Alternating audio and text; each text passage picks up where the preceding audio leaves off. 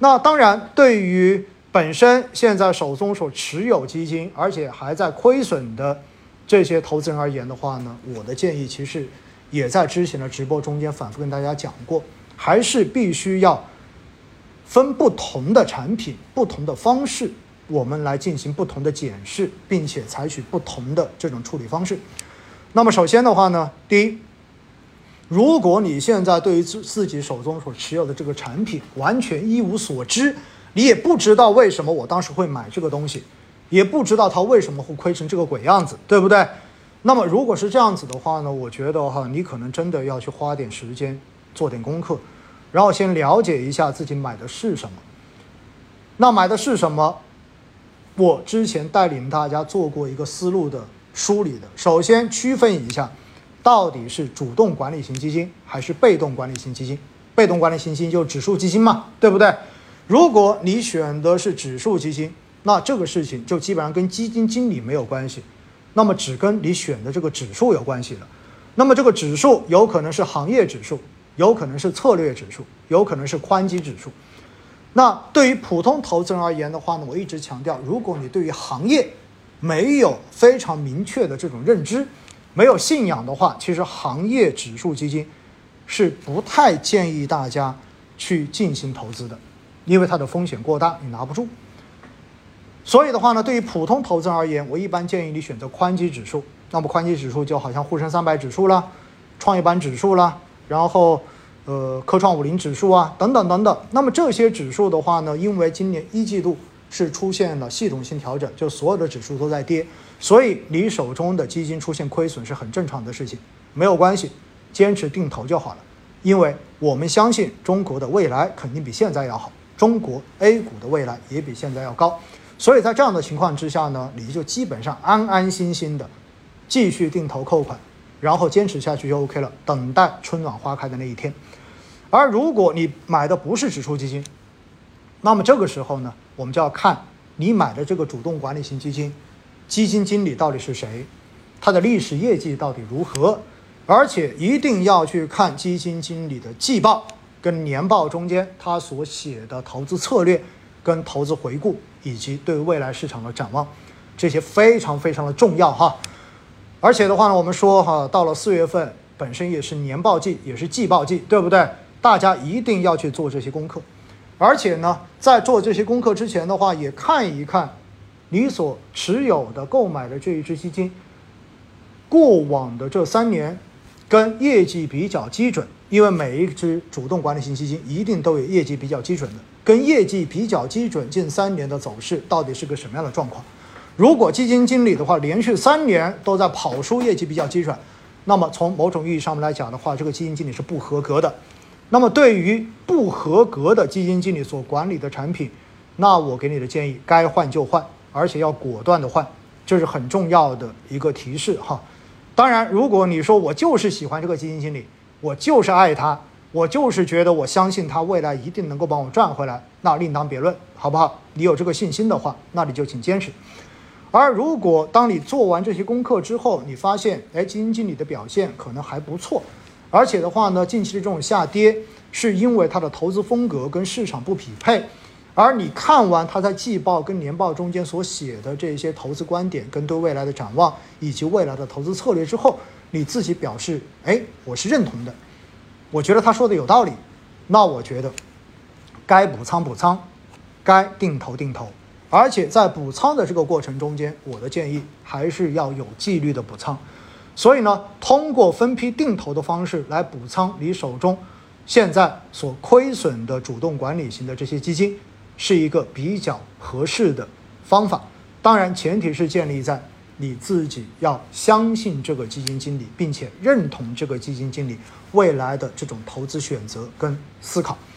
那如果满足的话，请你分批的来进行补仓。当然，这个分批补仓是有纪律的补仓哈，你比如说每周补一笔，对不对？这样子补进去。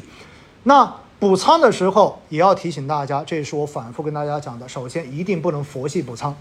就是不能某一天想起来要补了，我就补一笔；某天一时兴起，心情好了我就补一笔，这是不行的。补仓一定要有纪律。所以的话呢，通过设定定投补仓，就是每个星期几补一笔，这是 OK 的。或者说给自己设定补仓的补仓的阈值也是 OK 的。那补仓阈值指的是什么？比如说你设定一个指数，对吧？比如沪深三百指数，如果哪一天的跌幅超过了多少，我就补多少钱进去。或者说在某一个时间段，沪深三百指数连续跌了，达到某一个值，那我就补一笔进去。这都算是设定补仓的这种阈值来进行纪律性补仓的方法。如果你所投资的、持有的这一个主动管理型基金是偏向于大盘蓝筹的，就是基金经理的风格本身就是偏向于这种比较价值的，那么选择沪深三百指数作为参照指数就比较合适。如果你所投的本来就是什么半导体啊、新能源呐这种方向的，那么这个时候呢，选择创业板指数或者科创五零指数来作为你的一个补仓阈值设定的参考指数就比较合适一点点。总之，记住了，不能随便补哈，一定要有纪律，或者定时，或者是定这一个下跌的一个阈值，都是 OK 的。还有一个更重要的提醒，一定要量力而为，千万不要在很短的时间之内就把自己的仓位补成了满仓，补成了所有的钱全部都砸进去了。因为只要你满仓，那么接下来市场的每一次哪怕微小的下跌。都会让你痛彻心扉，而且你只能选择躺平。跌跟涨不是对称的，大家一定要心中牢牢记住这一点，好不好？所以永远不要满仓，是我在过往的这种直播跟节目中间反复跟大家强调的问题哈。如果现在最终我们要展望一下二季度的话呢，我个人觉得二季度将会是一个完整磨底的季度，也就意味着。我们如果真正要对经济的这种预期产生扭转、产生改变的话，其实我们首先要等待的，第一是一个信用底的产生，因为现在政策底有了，对不对？三月份的那个政策底，但现在我们要等信用底。信用底说白了就是要看社融。我们知道，之前所出来的这几个月的社融整体的话是有一些反复，所以什么时候社融真正的能够见底、开始回暖、开始扩张，那么这个时候呢？往后延四到六个月，可能才会是经济底，而经济底出现前的一到两个月，那么也许才会是真正磨底磨出来的这个市场底。所以的话呢，站在这种历史数据的推论上面来说，二季度市场很难有比较明显的这种反转，大家要做好足够的心理准备。对于我们来讲的话，把它当成一个布局的季度，把接下来的日子当成一个布局。当成一个我们自己花时间来提升自己对于市场认知水平的这样的一个时段，可能会更为合适一些。总之，大家一定记得那句话：投资是认知的变现。只有我们自己对于投资的这种认知水平不断的提高，知道了市场变化背后的各种因素的互相影响逻辑，到最后我们就能够对于市场的这种波动做到泰然处之，并且知道。在什么样的时段，我应该做什么样的事情？可能很多人会说，我现在一直亏，老在亏，亏到最后我还要什么认知呢？说白了哈，现在的这个阶段，大家确实看到的都是亏损，但实际上我们把时间往前推一年，或者把时间往前推两年，我在各种直播跟节目中间跟大家反复强调的，可能那个时段更多的就是，你一定要学会做好止盈，所以在市场。走的变得低迷的时候，当情绪变得低迷的时候，我当然更多的是跟大家讲如何来端正我们的心态，在一个相对值得配置的时候来进行布局。而回过头来的话呢，另外一端就是，